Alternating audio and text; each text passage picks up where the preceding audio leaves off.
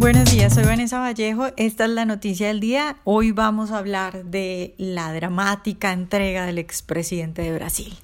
Luis Ignacio Lula da Silva se entregó a las autoridades de Curitiba el sábado en la noche. Tiene encima una condena de 12 años por corrupción entre otras cosas, por recibir un apartamento a cambio de unos contraticos.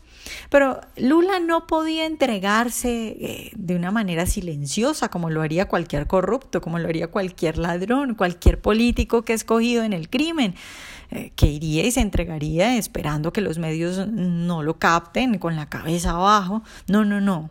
Lula es de izquierda, entonces tenía que manejar todo esto y tenía que salir a decir que es un mártir, tenía que aprovechar la situación.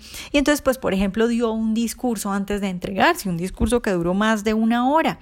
Lo dio en la sede del Sindicato de los Metalúrgicos, que es una organización que él presidió en los años 70 donde lanzó su carrera política, de ahí salió Lula.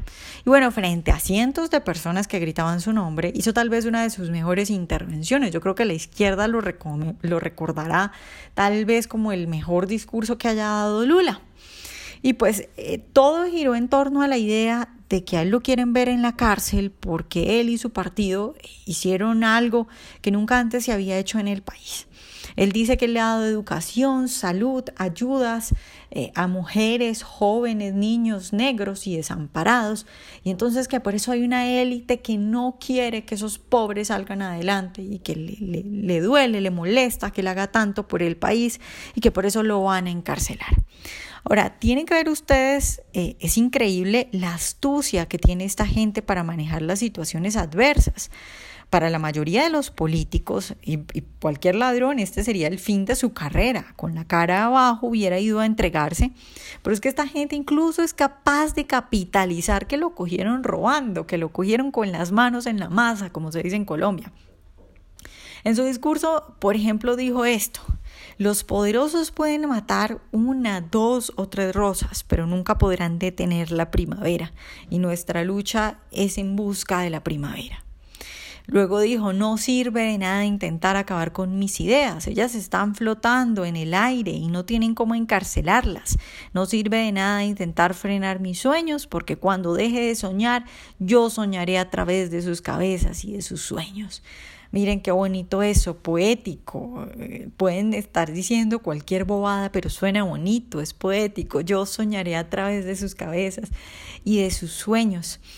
Luego dijo, todos ustedes de aquí en adelante se convertirán en Lula y van a andar por este país haciendo lo que ustedes tienen que hacer todo el día, todos los días. De nuevo ese discurso eh, de un caudillo, de yo no soy un hombre, soy un pueblo, ustedes van a hacer lo que yo no puedo hacer porque me van a encarcelar, eh, no pueden acabar con la idea, no van a acabar con la primavera.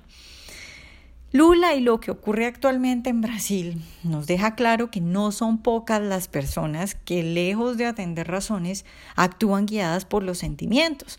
Miren ustedes que si uno se pone a revisar encuestas, casi el 50% de los brasileros cree que Lula no debería estar en la cárcel.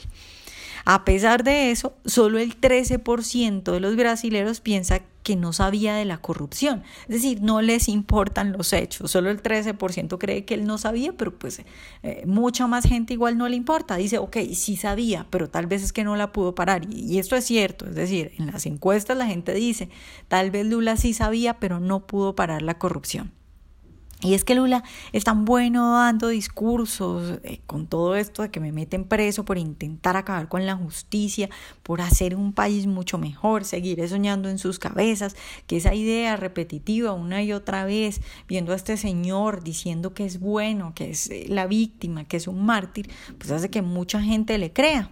Durante más de una hora un anciano de más de 70 años diciendo todo esto, pues, la gente termina creyendo que sí es bueno, que sí tiene buenas intenciones.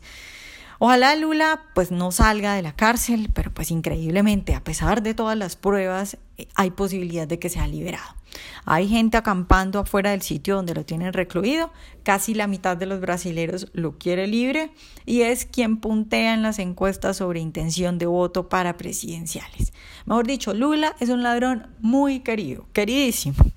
Veremos qué pasa en Brasil, que se pone cada vez más interesante la carrera presidencial, porque lo que debería ser un golpe fatal para la izquierda, como es la captura del líder del Partido de los Trabajadores, pues ante esto, ante la reacción que está teniendo la gente, ante cómo Lula ha manejado la situación, cómo puede cambiar una situación adversa para capitalizar su imagen de mártir, pues es posible que esto termine siendo no un golpe fatal, sino que termine siendo eh, un empujón y una ayuda para la izquierda y que podamos ver a finales de año otra vez al Partido de los Trabajadores manejando el Brasil y tal vez a Lula libre. Entonces veremos qué pasa eh, y veremos cómo continúa la historia de este ladrón tan querido por los brasileros y por la izquierda en general.